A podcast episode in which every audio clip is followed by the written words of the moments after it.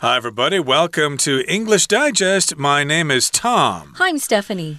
It's our News Digest unit, and today we're going to be talking about something called eDNA. Now, I've heard of DNA.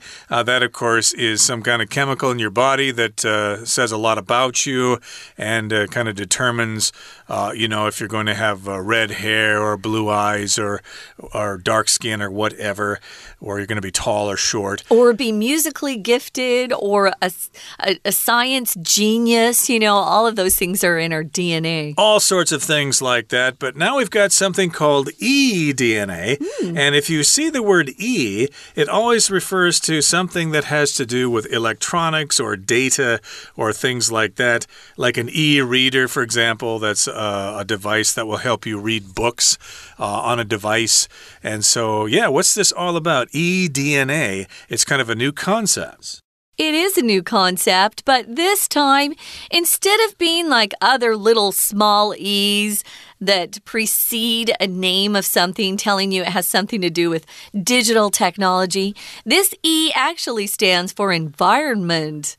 So, we're going to be talking about the environment and about something that I didn't know anything about before. So, uh, let's go ahead and read through today's article, and then we'll be back to talk about what eDNA means.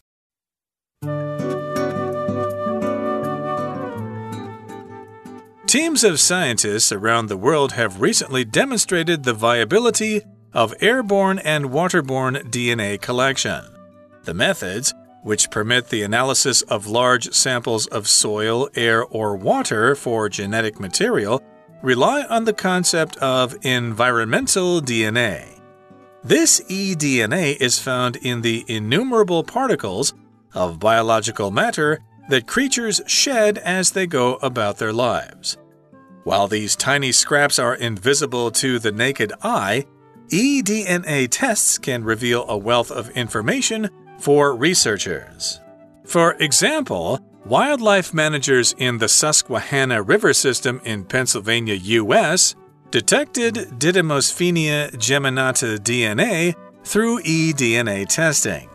This slimy species of algae, often called by the disgusting but apt name of rock snot, disrupts ecosystems to which it is introduced. However, because scientists caught it early, the rock snot was contained to just one area of the river instead of spreading and leading to a wide ranging ecological breakdown. In another usage of eDNA testing, researchers from the Hong Kong University Conservation Forensics Laboratory tested eDNA collection and analysis methods at a seafood market. They pulled water samples from the drainage systems and identified 144 species, three of which were protected at an international level. While vendors may not have wished to answer questions from law enforcement about their wares, the eDNA from their stalls told the university forensics team everything they needed to know. Though it seems like science fiction that a test of the air or water in an environment could tell us so much, it's a widely applicable tool. Even better, the more commonplace this tool becomes, the more uses scientists will find for it. Okay, guys, let's look at the title Scanning the Environment with eDNA Testing. If you're scanning something, uh, besides using a scanner, which is a, a device used to kind of move over something and then get a picture as a result, if you just scan the room, for example, maybe you're reading a book and it said, the man walked into the room and quickly scanned the the the the people who were there scanned over the people who were there. Just looking quickly around an area is scanning an area. Um, here we've got uh, some new science that I've never heard of before called eDNA, and they're going to be using it to test different things. We've got teams of scientists around the world and they've recently demonstrated the viability of airborne and waterborne DNA collection. Viability is a word we use to say that something um, is actually capable of working successfully, it's possible, it's feasible. Um, maybe you've got a new business proposition for um, a client or a customer, and you want to talk about its viability with them. Will it work? Will it not? Uh, we think it could be very viable for your company. Viability, of course, is the noun form of viable. Uh, which is an adjective. So they have demonstrated or shown that airborne and waterborne DNA is actually possible, that they're actually out there collecting it now. Right, so airborne means in the air, and waterborne means in the water, and you can find DNA in the air and in the water. And the methods which permit the analysis of large samples of soil, air, or water for genetic material rely on the concept of environmental DNA. So again, E there does not mean electronic, it means environmental. And of course, you can find these samples in the soil, in the air, and in the water. And you want to find DNA samples for genetic testing and for genetic material. Genetic means having to do with genes, okay? genetic material.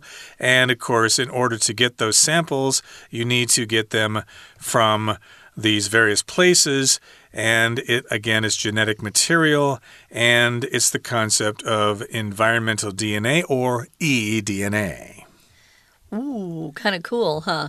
Well, let's look at this. Um, what are they going to be doing? This eDNA is found in the innumerable particles of biological matter.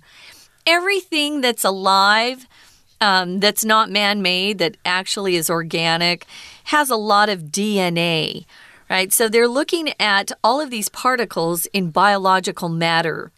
Matter is just a word we use for stuff.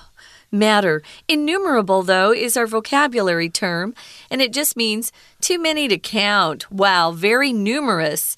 Uh, too many to uh, count. Countless, you could use the word countless instead countless particles or tiny, tiny pieces of something that creatures shed. When you talk about an animal shedding something, they're usually shedding fur or their hair like a cat sheds their their fur or hair all over your clothes and your sofa and your furniture um, but you can also people shed skin shed dead skin shed cells of dead skin so it just uh, comes off their body um, you can also use it to talk about taking clothes off. You know, uh, he shed his he shed all his clothes and jumped into the lake in his underwear. You could use it that way too. You could.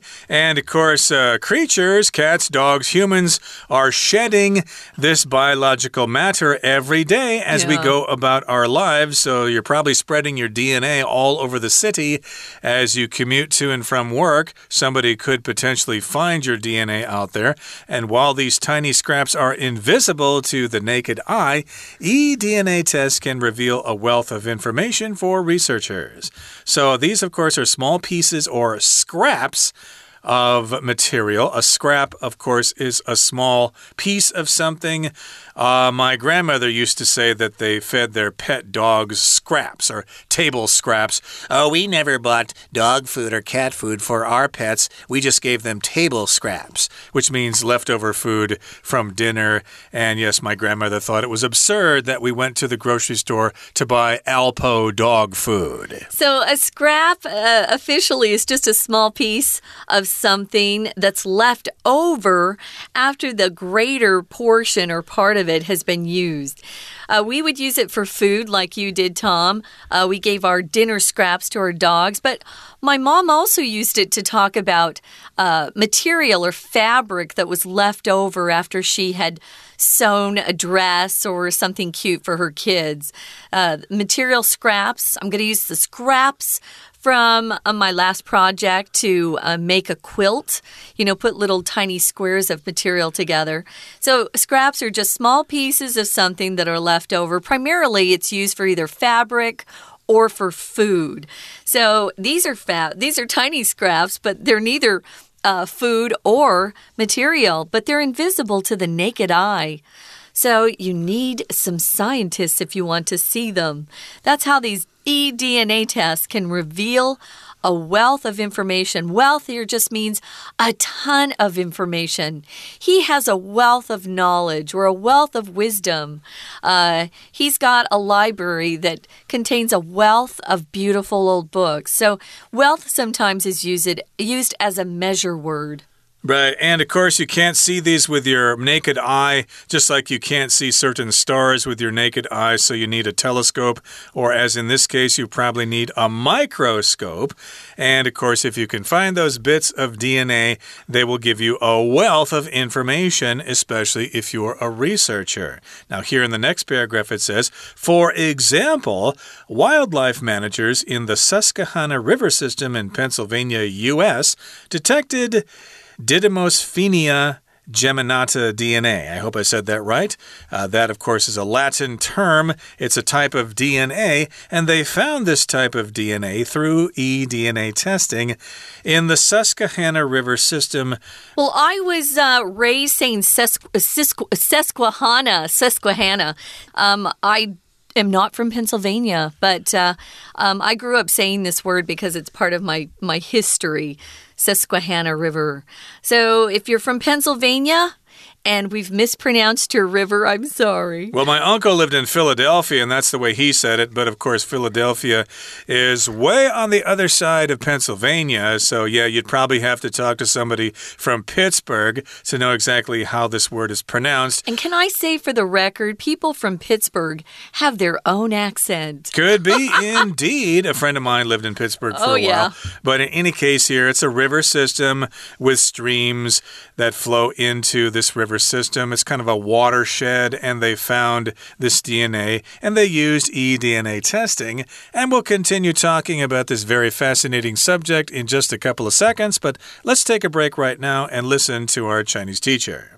大家好，我是派老师。今天讲解的是夏季刊 Unit Ten Scanning the Environment with eDNA Testing。喜欢看犯罪现场调查影集的同学， 对于 DNA 协助犯罪侦查的妙用，应该一点都不陌生。实际上，科学技术不断在突破，现在科学家甚至可以在空气、水当中提取 DNA 做分析。这当中最关键的概念就是 eDNA（Environmental DNA） 环境 DNA。好，我们现在一起来看看学习重点，请同学看到第一段第一个句子。Teams of scientists around the world have recently demonstrated the viability of airborne and waterborne DNA collection. 请同学特别注意到 recently 这个副词。通常我们看到这个时间副词的时候，要记住要搭配着现在完成式使用。再来，请同学注意到 viability 这个字，viability 是名词，表示可行性，而它的形容词是 viable。 V i a b l e，还有一个同义词，也请同学特别注意，是 feasible，feasible，f e a s i b l e。再来，请同学看到第二个句子，the methods 这个句子，the methods 指的是前一句在空气中、水中采集 DNA，中间两个逗点区隔开来的关系子句是非限定修饰，补充说明。这些 DNA 采样方法依赖环境 DNA 的概念。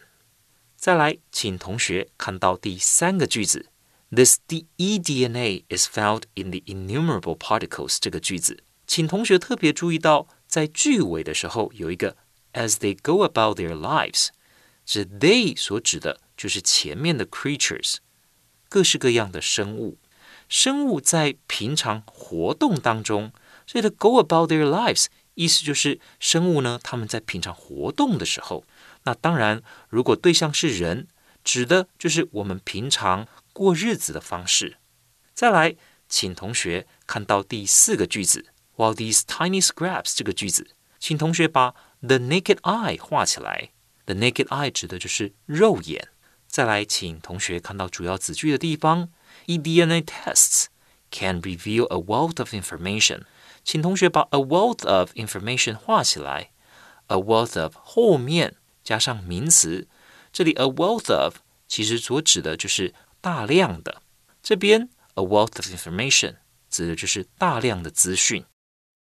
We're going to take a quick break. Stay tuned. We'll be right back.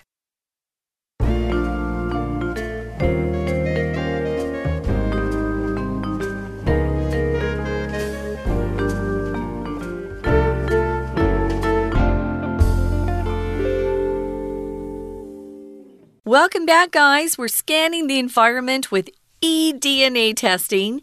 Uh, we've moved from testing people and animal DNA to now testing DNA that's out there in the environment which is amazing. I don't know what that's going to lead to. Our world is changing so fast, it's hard to predict anything anymore. So, what are they doing? Uh, they are actually using methods uh, that permit them to analyze large samples of things like soil, dirt, air, or water for genetic material.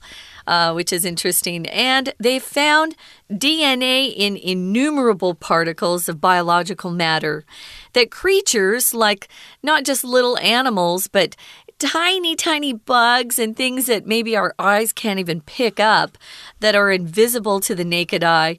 Uh, this testing can actually reveal a lot of information to these researchers. Indeed. So there you go. That is where you get these scraps of information by using eDNA tests. Okay, and you can get all sorts of information from those DNA samples. So, again, we've got some uh, wildlife managers in the Susquehanna River system in Pennsylvania. And uh, they, of course, uh, detected this DNA strand, uh, Didymosphenia geminata, and again, they used eDNA testing. It's a slimy species of algae, often called by the disgusting but apt name of rock snot. Ooh, snot is the stuff that comes out of your nose. So rock snot mm, doesn't sound like a doesn't sound like a very flattering name, but it's an apt name. If something's apt, it's appropriate. It's a, a, good name for that thing. So, yes, if you could imagine snot on a rock, then that's what this algae would be. Algae's kind of a plant that grows in water. I wanted to mention if you go online, I, I, wanted to look this up. I didn't know how to say this Latin term here. And I found out that most everyone just has shortened it to Didymo. Didymo and not even with the S, just Didymo. Okay. So if you go to YouTube, as I often do for pronunciation help, uh, you'll find some of these scientists who just simply say Didymo and they'll even entitle it Didymo. They won't use the entire name there. Kind of uh, complicated, let's be honest. Not many of us are good with Latin words or uh, terms like this. Um, the the title "Rock Snot" just makes me laugh because when kids grow up in America and their noses are running and you know they they kind of wipe their noses without a tissue, it's kind of gross. Snot in general it's just gross. So to call it rock snot is really kind of yuck. But if you take a look at this particular algae, it is kind of yucky looking, for me at least. Slimy would refer to something that's really kind of uh, a, a, gross texture. Worms are slimy. Uh, mm. Some types of foods are even kind of slimy, like oysters. The reason I don't like oysters is they are slimy. A texture is really important to me. But as as uh, as Tom said, and the article says too, it's really an apt or appropriate name uh, of rock snot. So you can use that and just have a good time. It disrupts ecosystems to which it is introduced, so it's harmful. However, because scientists caught it early, the rock snot was contained to just one area of the river. And so they were able to keep it in one part instead of letting it spread to other areas and perhaps lead to a, a ecological breakdown.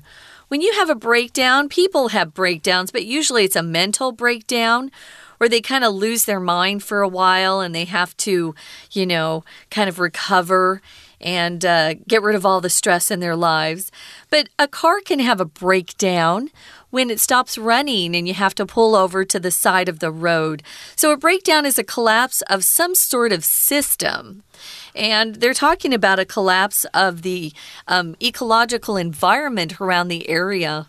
Right. So, of course, this was uh, occurring in the Susquehanna River system in Pennsylvania, and they had to keep this species of algae isolated to a single area because if it spread, it could cause all sorts of problems. And you hear about this all the time about introduced species of plants yeah. and animals and stuff like that. So, yeah, if they start to spread, they can cause problems.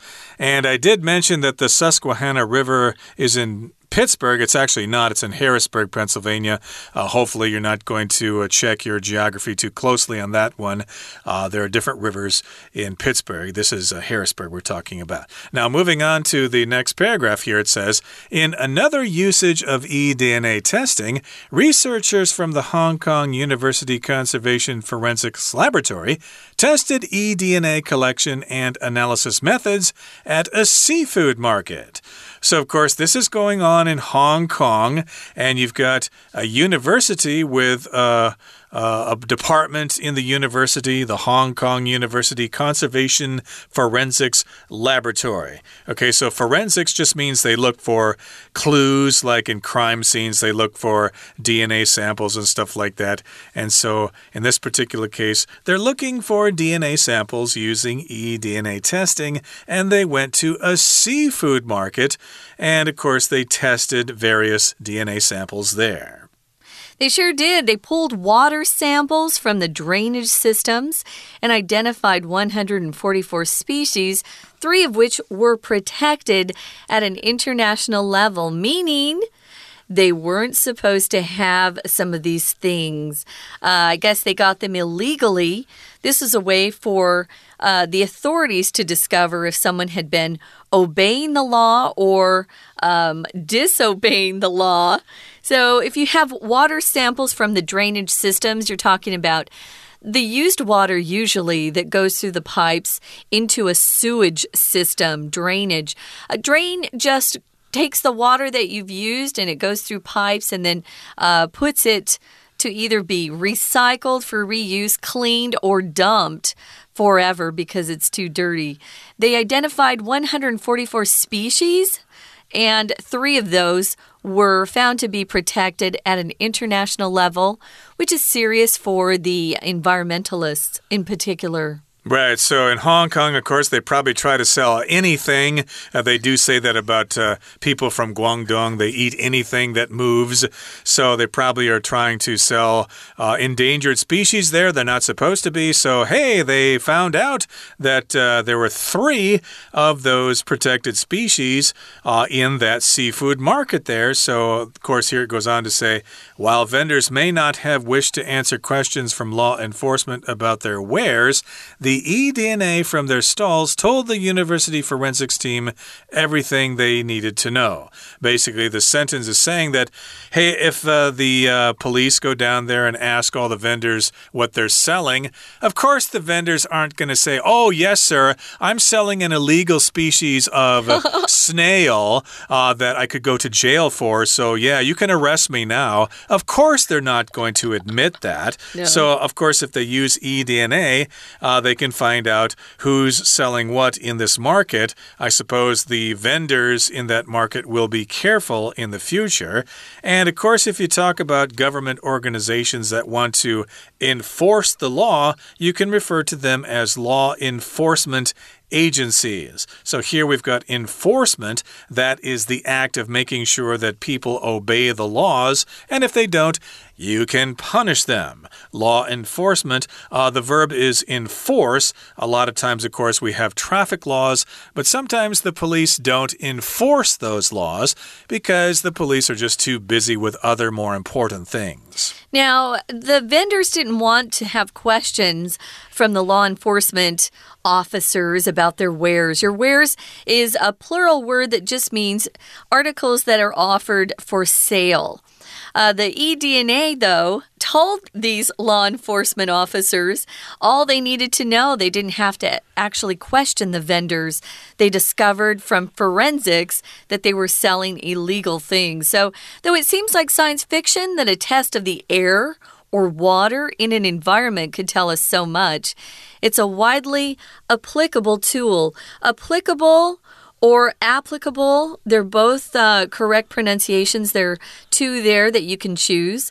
Applicable, applicable, applicable. Um, even better, the more commonplace this tool becomes, the more uses scientists will find for it. Now, if something's commonplace, it's quite ordinary. You find it anywhere. Um, you know, it's not too special, it's uh, not unusual, it's very ordinary. Something that is found in lots of different places. So I think we're going to see more and more usages of this eDNA testing in the future. Yes, and you can imagine what they're going to use it for. We'll let you discuss that amongst yourselves Right now, it's time for us to take a break and listen to our Chinese teacher. 接下来，我们一起看到后面的第二段，请同学看到第二段的第二个句子：The slimy species of algae。这里所指的是这种黏糊糊的藻类。大家知道它的名字，称这种藻类为盐鼻涕。虽然恶心，但是很贴切。这样的生物 会破坏它所进入、侵入的生态系统。请同学特别注意到，这里 disrupt 这个动词，它才是主要的动词。中间呢，其实是插入句，which 在后面的 which disrupts ecosystems to which it is introduced。这里的 which 所指的呢，就是前面的 ecosystems 生态系。再来，请同学看到第三个句子。However, because scientists called it early 这个句子，请同学特别注意到主要子句从 the rock's not was contained 开始，请把 contain 这个动词画起来。contain 一般而言，同学知道的应该是包含的意思，但是 contain 在这里其实指的是防止、遏制，以降低损害的意思。比方说，The government is doing everything it can to contain the spread of the virus。在武汉肺炎盛行的期间，政府非常的努力，想尽一切办法，就是要防止病毒的蔓延，contain the spread of the virus。再来，请同学看到同一个句子里面的 wide-ranging。wide-ranging 指的呢，就是大范围的、大规模的。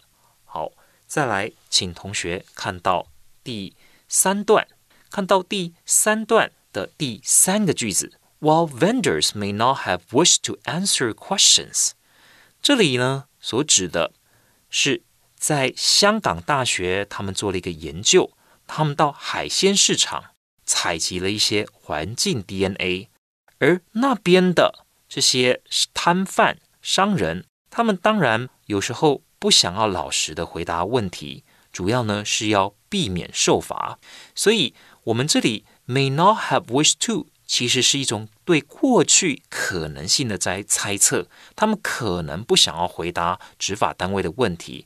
Vendors may not have wished to answer，他们我之前可能不会想要老老实实的回答。好，再来，请看到第四段的最后一个句子，even better，更好的是，这是一个转衔词。我们在连接句子的时候呢，常常会使用到更好的是。更棒的是，就是 even better。以上是我们针对这篇新闻英文所做的中文讲解，谢谢大家。That's it for today, everybody. Thank you for joining us. And that's our news digest for this issue of our magazine.